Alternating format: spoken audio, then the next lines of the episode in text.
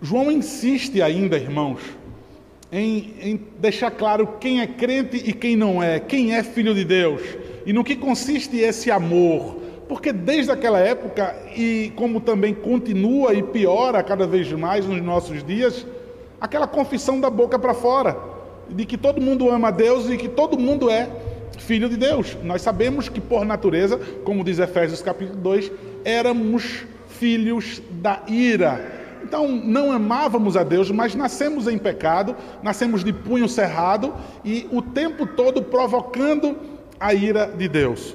João escreve essa primeira carta, irmãos, e nem parece mesmo uma carta, né? Porque não tem saudação, não tem algo que possa identificar no final uma despedida como uma carta, mas ah, em meio a doutrina e em meio a puxões de orelha, em meio a exortações, ele vai ah, advertir a igreja quanto ao falso ensino que nunca, nunca deixou de assolar a igreja. O gnosticismo aqui ainda embrionário, né, assolava os ouvidos. As pessoas são propensas, nós somos propensos a, a acreditar naquilo que é mais fácil de se colocar em prática.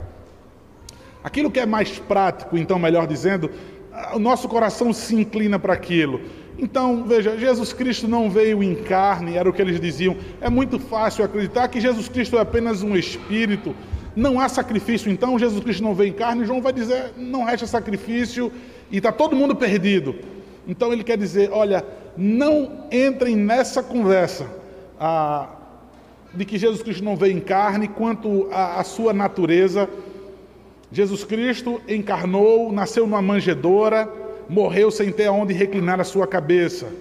O próprio Deus fez expiação nele mesmo de todo o nosso pecado, se fez maldito por nós, num sacrifício vicário substitutivo. Então, por favor, se vocês vierem a, a, se vocês tornarem agora a ouvir esse conto, essa novidade que é bem prática aos ouvidos de vocês, não tem sacrifício, não tem expiação de culpa, e vocês vão prestar conta diante de Deus e estarão banidos de Sua presença para sempre. Diante da Sua punição, diante de Deus para sempre, mas diante da Sua presença punitiva. Ele também ah, escreve para dizer: olha, esse jeitinho fácil que as pessoas querem dizer, que você pode ser crente, né? é, os gnósticos, eles diziam, através do conhecimento, né? Seu próprio jeitinho, que dá na sua cabeça, você faz a sua própria maneira de ser crente. Então, viva pecando à vontade, tá? E depois é só você vir para cá, alguns ritos de culto, você canta algumas músicas, você participa da igreja e aí você está salvo do mesmo jeito, você é crente, você está agradando a Deus. É como a atual igreja moderna hoje faz aqui em Maceió. Você está no Maicai no sábado e no domingo você vem para a igreja. Você acessa coisas terríveis durante a semana na internet, frequenta lugares terríveis, se veste de maneira terrível e aqui você é uma pessoa completamente diferente. E está tudo certo.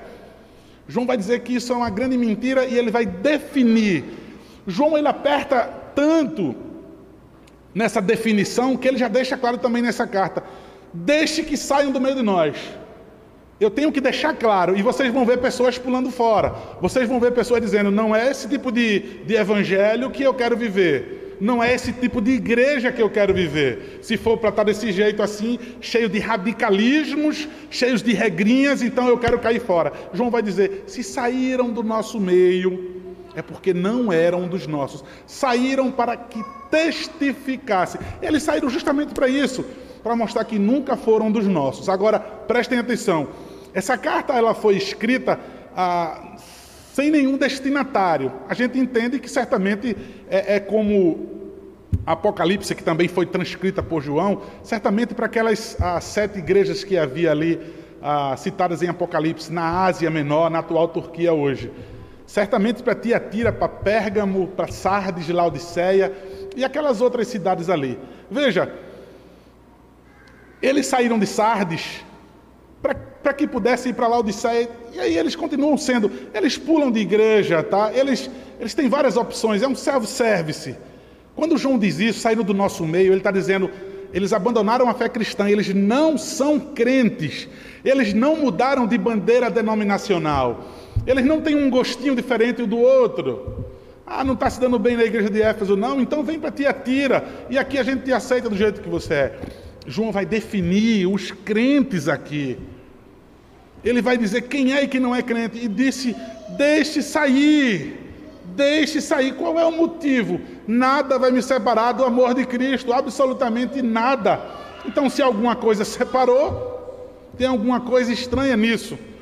João está querendo livrar as justificativas, as razões que minam a cabeça dos seres humanos, dos motivos pelos quais eles querem deixar. Então, viver uma vida ímpia não tem nada a ver com ser filho de Deus. Ele define: filho de Deus vive de uma maneira, fala de uma maneira e pensa de uma maneira. Ele vive para a glória de Deus e não para a glória desse mundo, e não para os aplausos e para a simpatia desse mundo, e não para o nosso próprio coração, mas para a glória de Deus. Ainda que encontremos prazer nisso, vivemos para a glória de Deus. E aí, depois de dizer essas coisas maravilhosas, doutrinas, exortações, deixando claro quem é o povo de Deus e quem não é, mais uma vez, irmãos, sem bandeira denominacional, deixando claro quem era crente, eu queria que vocês observassem mais uma vez o versículo 19. Falando sobre ah, o amor dos irmãos. O versículo 19 ele disse: Nisto conheceremos que somos da verdade. Nisto que, irmãos? Nisto que? O que ele falou anteriormente. Observe o versículo 18 que nós vimos no sermão no domingo retrasado. Filhinhos, não amemos de palavra nem de língua, mas de fato e de verdade. É sobre esse amor sem hipocrisia, tá? E aí você vai dizer: "Ah, mas a igreja é cheia de hipocrisia". Eu vou falar como o pastor John MacArthur Jr. disse, alguém que chegou para ele disse: "A igreja, eu não vou para a igreja porque é um lugar ah, de muita gente hipócrita. Ele, ele disse, então venha para cá, tem lugar para mais um. Então, muito cuidado, como nós vimos hoje pela manhã, com o conceito elevado que nós temos de nós mesmos. Sobre o amar, eu quero que vocês demonstrem amor uns pelos outros. E aí eu lembro que nós vimos que talvez você não vai precisar dar a vida pelo seu irmão, como aqui muitas vezes nessa época foi necessário. E aí então se você vê algum irmão seu passando necessidade, não é isso que o texto nos disse? É isso que disse os versículos anteriores, versículo 17. Ou seja, não precisa dar a vida pelo teu irmão, não, mas deixa eu dar um exemplo daquilo que você vai precisar ajudar seu irmão financeiramente. Aquilo que o mundo mais idolatra, o seu próprio bolso, os números na conta bancária. Se preciso for, você vai mexer com aquilo que você mais ama, com o teu ídolo, você vai ter que mexer com dinheiro, você vai ajudar o seu irmão. Então ele continua dizendo: e nisto, é nesse tipo de amor que somos conhecidos da verdade. Conheceremos que somos da verdade com isso, bem como perante Ele tranquilizaremos o nosso coração. João está dizendo: olha, eu sei que há problemas entre vocês. Viver em comunidade viver como um corpo, sempre vai haver um, uma diferença de opinião. Isso não é motivo para divisão, isso não é motivo para desistir. Ele quer dizer: olha, tranquilize o coração de vocês. Quando todas as vezes vocês estiverem perturbados, dizer assim: eu estou em falta com meu irmão, eu magoei o meu irmão, eu não tenho amado o corpo de Cristo, eu não tenho amado a igreja. Ele então diz: Olha, nisto conheceremos que somos da verdade. Eu vou saber se eu sou igreja mesmo ou não, se eu estou vivendo para a glória de Deus ou não. Como eu estou vivendo igreja. Irmãos, essa ideia de viver individualmente igreja eu, mas eu sou o corpo, eu sozinho sou o templo do Espírito Santo. Somente aqui nós vemos, isso já destrói completamente esse pensamento. É você amando os seus irmãos. E aí ele está falando do irmão, não está falando do próximo especificamente, as pessoas da rua e do mundo aí fora e fazer caridades, não. Ele está falando sobre os seus irmãos em Cristo. E aí está testificado se você é verdadeiro ou se você é um hipócrita. E aí você pode tranquilizar o seu coração se você estiver sendo verdadeiro. Você pode ficar com o seu coração em paz se você esmera-se em ser igreja. além da minha correria do dia a dia, da minha profissão e etc., dos meus planos, do mundo aí fora, do dia a dia. Veja, eu jamais posso deixar que isso venha sobrepujar o fato de eu ser igreja, de eu ser um corpo do qual Cristo é o cabeça. A igreja não é não é um entretenimento que eu vivo apenas no domingo. Ainda que eu não possa viver em comunhão com vocês, pastor, eu tenho que estar vivendo em comunhão com meus irmãos o tempo todo, a minha correria não deixa. Não é isso, é você viver em conformidade com o corpo. Caminharmos juntos para a mesma direção.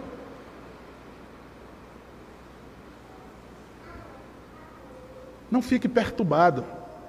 Pode tranquilizar o seu coração, se você estiver sendo de verdade. Se você não estiver de máscara. No versículo 20, ele diz: Pois se o nosso coração nos acusar, certamente Deus é maior do que o nosso coração e conhece todas as coisas. Veja que graça maravilhosa. Se o nosso coração nos acusar, lembra do que nós vimos em Provérbios hoje pela manhã? Deus vai pesar o nosso espírito. O meu coração vai me acusar e vai dizer eu estou errando, eu estou em falta com meu irmão. O Senhor conhece o meu coração. O Senhor me perdoa e me dá uma nova oportunidade. Deus é maior do que o seu coração. Deus ele é maior do que essa acusação que há no teu coração. Não, eu, eu não posso mais ser igreja, eu magoei o meu irmão, é, é, pelo que eu fiz, pelo como eu estou vivendo, eu vou desistir. Deus ele é muito maior do que as acusações que você ouve agora do teu coração. Teu coração pode te acusar. A gente sabe que o coração é enganoso, desesperadamente corrupto e você não conhece o seu coração. É isso que Jeremias diz, é isso que a palavra do Senhor nos diz. Então, muito cuidado com essa sugestão do seu coração. Teu coração pode, te pode estar te acusando constantemente e te enchendo de razão, te enchendo de justiça própria. Então João vai dizer: veja, não há motivo para desespero, não há motivo para desistência Deus ele é maior do que o seu coração. Deus ele pode acabar com a acusação do teu coração. Deus pode fazer emudecer, pois ele te perdoa. Veja, Deus ele é maior do que o nosso coração e ele conhece todas as coisas. Ele sabe o que tudo está acontecendo no teu coração, no coração da igreja. Prescruta, não, não há nada mais escondido no teu coração que o Senhor não conheça. Ele conhece absolutamente tudo. Ele conhece talvez a injustiça que você esteja vivendo, a insatisfação talvez que você esteja vivendo, os incômodos. Veja, ele é muito maior daquilo que acusa o teu coração. O versículo 21 diz: Amado, se o nosso coração não nos acusar, e aí é uma estrada livre e aí você segue adiante. Se o seu coração não nos acusar, temos confiança diante de Deus. Veja, e aquilo que pedimos, vamos receber do Senhor. Irmãos, a gente tem que ter muito cuidado com o nosso coração nos acusar. A gente tem que entender. João está falando de um coração firmado no Senhor que vai sempre pesar e ele vai sempre. Veja o que ele falou antes: o nosso coração vai acusar. Mas você já parou para pensar que o seu coração talvez nunca te acusa e dizendo que você está errado? Veja, como um bálsamo, como uma luz, como uma salvação. Veja, você não ficou sem saída, não. Deus é maior do que o teu coração que te acusa. Mas observe que ele está falando de um coração que acusa e de um coração que não acusa. E aí, eis que eu volto agora eu, eu paro agora e te pergunto: já percebeu que o teu coração nunca te acusa? Será que não existe um problema no teu coração? Você está sempre certo. Você sempre tem razão. Em absoluto, você está sempre certo. Você ganha em absolutamente todos os motivos ele segue dizendo: se não acusar, tenha confiança. Nós temos confiança diante de Deus. Veja que segurança que ele está trazendo ao povo de Deus. Se acusar ou se não acusar, você tem uma segurança maravilhosa. Que segurança!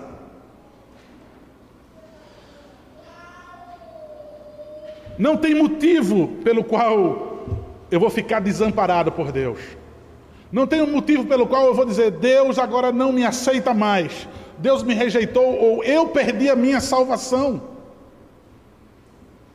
Perdi minha salvação agora. Tem pecados dos quais o meu coração me acusa. Eu não tenho mais saída. Deus é muito maior do que isso. Agora, se Ele não te acusa, aleluia. Segue adiante. Veja, queridos, o versículo 22. E aquilo que pedimos dele recebemos, porque guardamos os seus mandamentos e fazemos diante dele o que lhe é agradável. Nós sabemos, queridos, que esse pedir e receber, o Senhor Jesus disse isso, ele está aqui repetindo as palavras do nosso Senhor Jesus. Mas Jesus disse: aquilo em que Deus será glorificado. Aquilo que eu pedi, que for da vontade de Deus e for para a sua glória, o Senhor vai nos conceder. A Escritura nos diz: pedi, o que é que Deus nos diz? E não recebeis porque pedis mal, para esbanjares nos seus próprios prazeres. A igreja evangélica tem acreditado que Deus é um gênio da lâmpada mágica, que a gente esfrega essa Bíblia e Deus então agora nos serve em absolutamente todos os nossos desejos, na grande maioria carnal, que a gente até camufla, que a gente até pinta de piedoso. Essa é a grande verdade. Ah, eu vou pedir isso a Deus é porque é para a glória dele. Não é para a glória dele. Então ele está dizendo aqui: veja, se você pede a Deus, Deus vai lhe conceder. Ele está dizendo, é pelo relacionamento que você tem com Deus. Se você está bem com seus irmãos, se você é crente de verdade, nisso você vai saber que você é crente de verdade. Agora eu sei que eu sou. Veja, nenhuma condenação há para mim. Sou crente de verdade, certeza absoluta. No seu relacionamento com Deus, pedindo aquilo que vai glorificar o teu santo nome, o Senhor vai te conceder. Relacionamento de pai com filho. Tudo aquilo que você pedir a Deus, Deus vai lhe conceder em Cristo Jesus. Nós não estamos desamparados nesse mundo. Muitas vezes na oração de súplicas e ações de graças eu tenho dito, irmãos, não tenham medo, não tenham receio de suplicar ao Senhor. Vamos filtrar, né? Ver se é para a glória dele, mas de pedir a Deus mesmo. Qual é a real necessidade? Qual é o incômodo? Qual é o medo? Qual é a angústia? Suplicar ao Senhor. O que João está dizendo, olha, é um relacionamento tão estreito, vocês que são de verdade.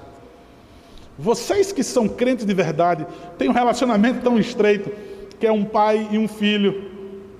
É um filho que diz, papai, e ele diz, eis-me aqui, meu filho, o que é que você deseja? Papai, eu estou cansado, meu filho, venha, descanse no meu colo. Você pede, eu estou cansado, meu pai, e Deus lhe concede, pai, eu estou com medo. Então esse pai vai envolver o seu braço sobre você, de maneira que você não teme mais. Papai, eu estou triste. Você chega com lágrimas diante do seu pai, e ele enxuga até mesmo as lágrimas do seu coração.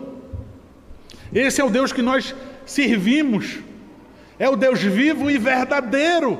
Nós precisamos parar de, de se relacionar com esse Deus como se ele fosse distante ou como se ele estivesse morto.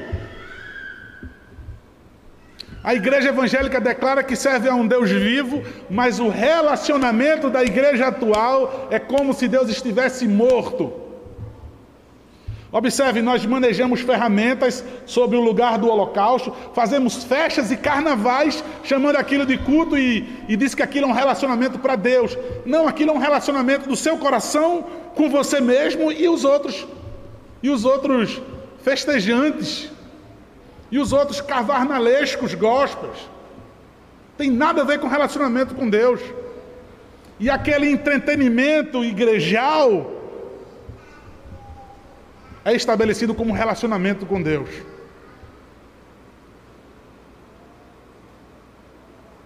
Um relacionamento tão próximo é de verdade.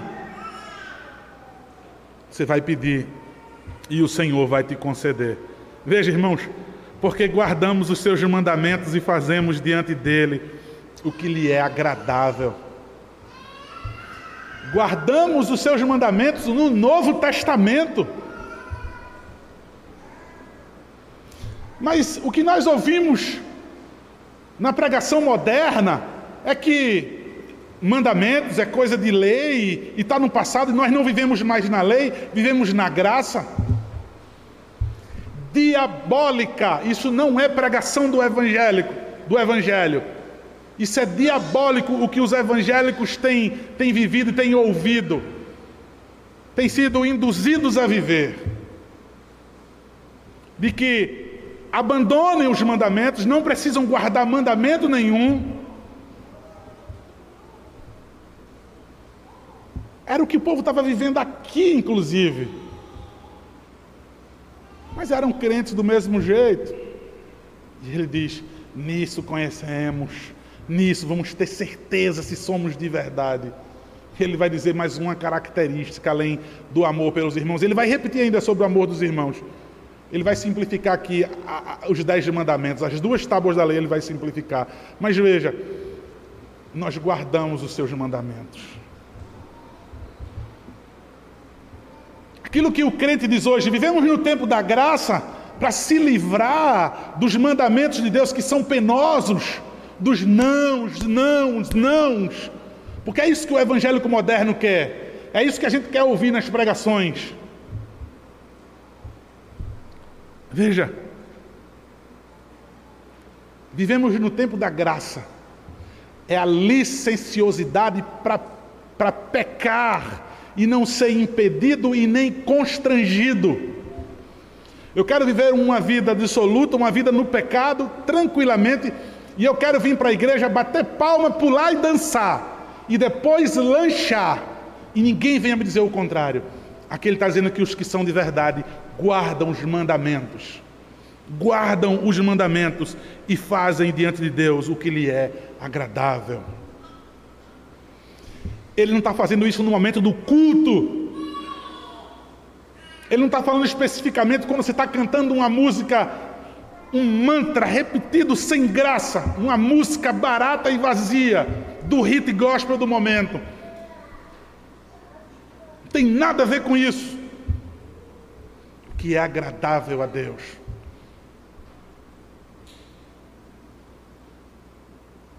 Eu pudesse perguntar a vocês o que é agradável ao Senhor. Talvez muitos responderiam apenas como a gente ensina as crianças. Quer dizer, eu não ensino minhas filhas assim, né? Mas como muitos ensinam aos filhos, papai do céu briga. É só fazer o que papai do céu não briga. Isso se resume aquilo que é agradável ao Senhor. Que relacionamento é esse? Eu costumo dizer para as crianças, quando nós fazemos o culto doméstico diário, como nós estamos cultuando a Deus na igreja, veja, alguém está sendo homenageado. Ainda que minha ilustração seja pobre, né? É um parabéns que nós cantamos. O aniversariante preste atenção em quem está cantando parabéns sem nenhuma motivação. E ele sabe quem é amigo dele, quem ama, aquela alegria no rosto a nossa total dependência do Deus da nossa salvação, daquele que enviou o seu único filho para morrer na cruz do Calvário, para aquele Cristo que agradou a Deus com a sua oferta, com o seu sacrifício, no meu lugar. Veja, tomou sobre si as minhas dores, as minhas enfermidades, os meus pecados estavam nele em Cristo Jesus. Então Deus, quando olha, a sua ira se acende e ele derrama então o cálice da sua ira sobre Cristo Jesus. Deus se satisfaz, Deus se agrada com aquele sacrifício. Sua ira foi aplacada. Aqueles que confiam, veja, pela fé somente em Cristo Jesus, nós somos salvos. Como não viver uma vida agora para agradar a Deus, irmãos? Isso é natural, irmãos, diante de uma demonstração de amor. O que é que você faz naturalmente com alguém que demonstra amor por você? Se alguém é simpático por você, com você, se alguém te presenteia, lisonjas, dependendo de quem é aquela pessoa, você idolatra.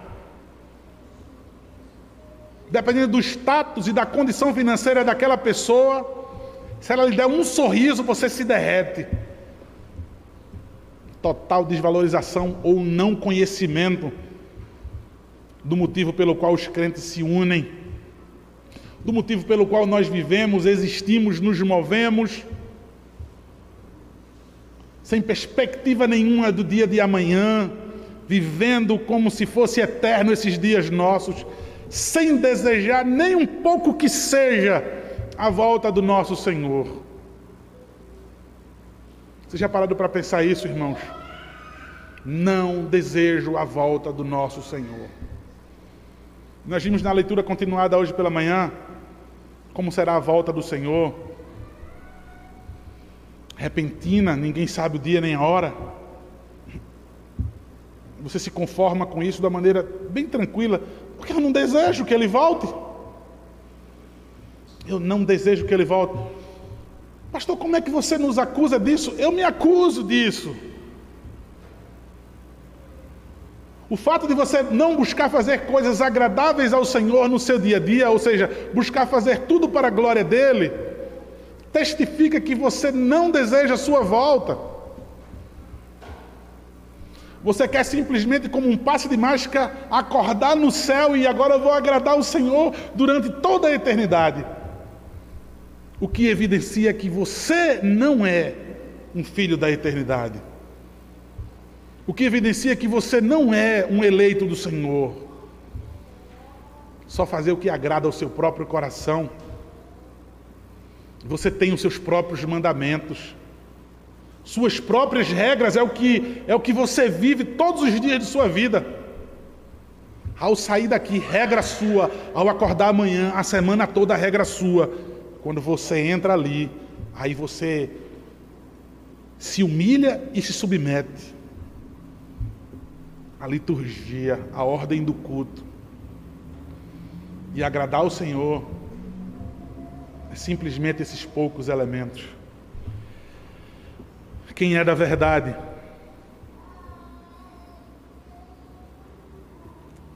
Guarda os mandamentos e faz o que lhe é agradável. Versículo 23, ora, o seu mandamento é este: que creiamos em o nome de seu Filho Jesus Cristo, que nos amemos uns aos outros segundo o mandamento que ele nos ordenou.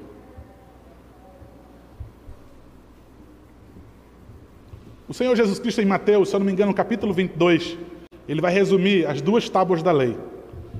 Primeira tábua com os quatro primeiros mandamentos que diz sobre o nosso relacionamento com o Senhor. E a segunda tábua, os outros seis mandamentos, nosso relacionamento com os nossos irmãos. Jesus Cristo diz então: ó, amarás o Senhor, e o segundo mandamento, amarás o teu próximo. Ele pega aqui numa só. O apóstolo pega numa só, então ele vai dizer o resumo de toda a tábua da lei. Jesus Cristo resumiu em dois, ele resume num só. Então ele vai dizer o mandamento é esse, o seu mandamento é este: crer em o nome do seu Filho Jesus Cristo e nos amemos uns aos outros, segundo o mandamento que nos ordenou. Observe que ele insiste em dizer: guardamos os mandamentos, e esses mandamentos, ele repete, ele nos ordenou. Não foi uma mera sugestão para os homens. Para quem é de verdade, não é mera sugestão, mas é uma ordem não é opcional, temos que observar a lei do Senhor, que agora, como crentes, nós voltamos para a lei e obedientes em amor, zelo pela lei. Jesus Cristo, nem a Bíblia, destruiu completamente a lei. O efeito dela, sim, sobre nós, que nos acusava e nos condenava, quando nós, tentando ser salvos pela lei, chegamos então à conclusão: estamos mortos, estamos perdidos. Então Jesus Cristo, em sua graça salvífica, nos alcança, obra completamente dele. Nós podemos olhar para a lei e amar a lei. A lei do Senhor é perfeita, sempre foi perfeita e continua perfeita. Ordem. Queridos, estava conversando com alguns irmãos hoje pela manhã no gabinete. Ah, eu nunca tive um, um tutor de pastor. Eu ainda não conheci outro pastor eu não estou falando mérito nenhum meu, não, tá? Não falaria se fosse. De jeito nenhum, não é mesmo. Eu queria ter tido, inclusive, algum pastor que me ensinasse, que pudesse dizer assim: vai mais com calma, não faz isso e faz aquilo. Eu não tive. Absolutamente. Eu tive quem botasse o pé. Eu tive quem invejasse e quem fizesse o mal. Mas veja, eu estava dizendo aos irmãos: procurar métodos. É o que eu fico ouvindo o tempo todo, as igrejas e os pastores, métodos e métodos. Irmãos, guardar os mandamentos do Senhor, o zelo pela lei do Senhor. Pode não ter encontro de jovens, pode não ter é, quitutes e banquetes na igreja, festas e arraiais a lei do Senhor, a pregação da palavra, o culto conforme prescrito na Sua palavra e não em invencionices humanas. Por mais lindo que seja, invencionice humana não é aceito por Deus. É aceito por mim e por você, que é muito bom cantar e dançar. Com sensualidade das mulheres e com jeitinho efeminado daqueles que parecem ser homens. Infelizmente, é isso que a igreja evangélica tem permitido ordem. A escritura toda, peso de ordenança. O apóstolo João quer dizer então aqui no Novo Testamento, ordem. Esses mandamentos são ordem do Senhor. Toda a tábua da lei. O que diz respeito para que eu possa agradar a Deus e como eu posso agradar os meus irmãos. Ele enfatiza falando Jesus Cristo Jesus Cristo, ele quer falar sobre a humanidade do Filho de Deus, deixar claro ali para aqueles malfeitores, para aqueles que vinham perturbar e confundir a cabeça dos crentes, e falar sobre o título, o mérito daquele homem, Jesus, o Cristo. Então, querido, segue o texto, versículo 24, e nós encerramos. E aquele que guarda os seus mandamentos permanece em Deus e Deus nele. E ele é a minha morada e eu sou morada dele. E nisto conhecemos que ele permanece em nós, pelo Espírito que nos deu. Viu aí a doutrina da Trindade? Temos aqui nesse pequeno texto, em poucos versículos, o Pai, o Filho e o Santo Espírito reunido. Ele, ele volta então a falar: nisto conhecemos que Ele permanece em nós. Pelo seu Espírito que nos deu, pelo, pelo Espírito, pelo selo, pela garantia de que nós somos de Deus, de que absolut, absolutamente acusação nenhuma falha nenhuma minha, tropeço nenhum meu, pecado nenhum meu, ainda que meu coração tente me convencer disso, não vai me derrotar. Deus é muito maior do que isso. A graça do Senhor é muito maior do que o meu pecado. Nisto conhecemos que somos de verdade.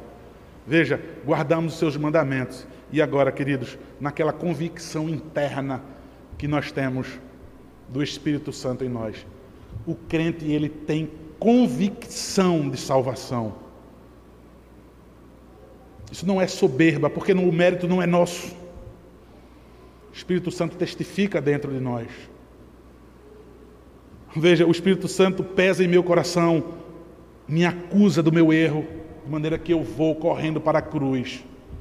Ali os meus pecados são lançados, eu sou perdoado pela graça, pelo sacrifício de Cristo Jesus esse Espírito foi me dado.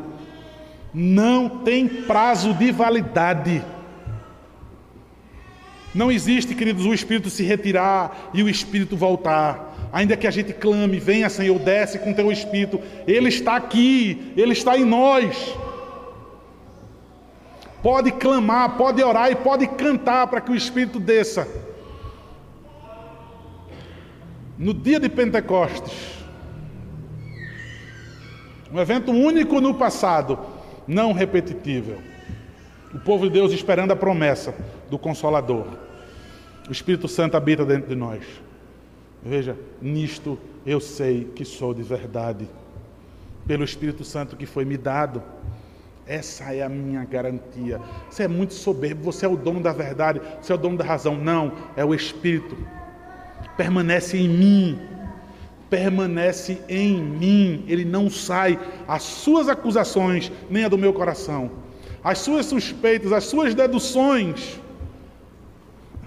não, não servem absolutamente nada para me enfraquecer. Não retira de mim o Espírito.